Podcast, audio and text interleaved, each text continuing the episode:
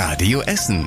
Der Tag in fünf Minuten. Am 24. September mit Sophie Brach. Guten Abend, schön, dass ihr dabei seid. Keine der großen Parteien nimmt den Klimaschutz ernst genug. Das findet Fridays for Future. Kurz vor der Bundestagswahl sind die noch einmal im globalen Klimastreik auf die Straße gegangen und fordern mehr von der Politik. Mehr Zusammenarbeit mit Wissenschaftlern, eine höhere CO2-Steuer und einen früheren Kohleausstieg, als es alle Parteien geplant haben. Nur so könnten die Klimaziele des Pariser Vertrags eingehalten werden, sagt der Verein. Alleine in Deutschland gab es in mehr als 470 Städten Demos zum globalen Streiktag. Hier bei uns in Essen hat Fridays for Future die Innenstadt gut gefüllt. Rund 4000 Menschen haben am Vormittag mitdemonstriert. Das waren doppelt so viele wie geplant. Für die Teilnehmer ist es jetzt kurz vor zwölf beim Klimaschutz. Also das ist meine erste Demo von Fridays for Future und äh, weil es jetzt aber so global ist, habe ich gesagt, okay, wenn nicht jetzt, wann dann und wollte heute unbedingt dabei sein. Jetzt müssen wir irgendwo mal anfangen, was zu ändern. Das kann nicht ewig so weitergehen. Weil wir Klimagerechtigkeit brauchen. Jetzt! Jetzt! Ja, when do we want it now? Überraschenderweise waren Schüler aber nicht in der Überzahl bei der Demo in Essen. Viele Studenten, Eltern und Großeltern haben Fridays for Future unterstützt.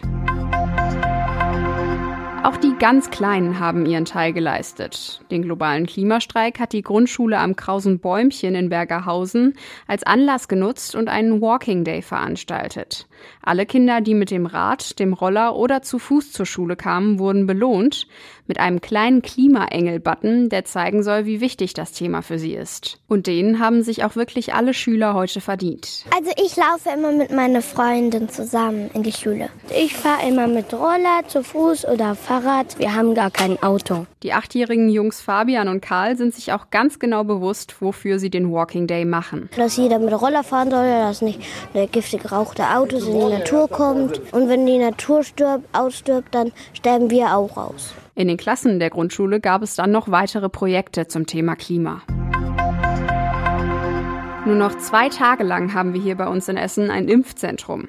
Am Sonntagabend geht das Impfzentrum an der Messe in Rüttenscheid dann in den Ruhestand. Das heißt auch für den leitenden Impfarzt und gleichzeitigen Chef des Zentrums, Dr. Stefan Steinmetz, endlich mal wieder ein bisschen Ruhe. In der Zeit im Impfzentrum hat der 71-Jährige viel erlebt und war vor allem pausenlos im Einsatz. Insgesamt ist der mit der Arbeit im Impfzentrum sehr zufrieden. Seit Anfang des Jahres wurden dort rund 450.000 Menschen geimpft.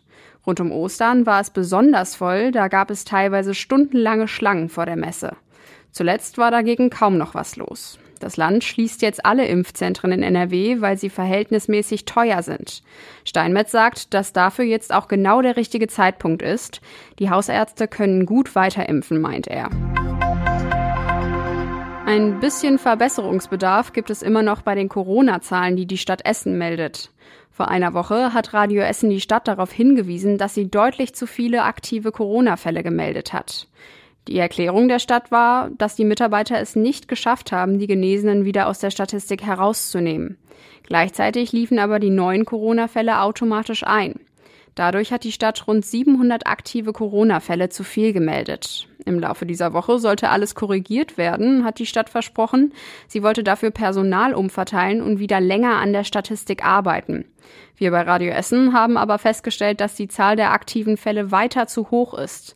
Jetzt hat die Stadt erklärt, dass die Mitarbeiter immer noch nicht alle genesenen Fälle abarbeiten und austragen konnten. Bis die Zahl der Corona-Fälle auf der Website der Stadt wieder stimmt, dauert es also noch bis nächste Woche.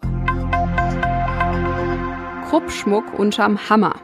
Heute wurde ein Teil des Schmucks der Essener Krupp-Familie versteigert. Es ging um 35 Ringe, Armbänder und Ketten.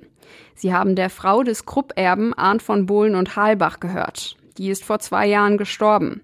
Bei der Versteigerung wurde unter anderem sogar der Ehering der beiden angeboten. Das Ganze lief in München, man konnte aber im Internet mitbieten.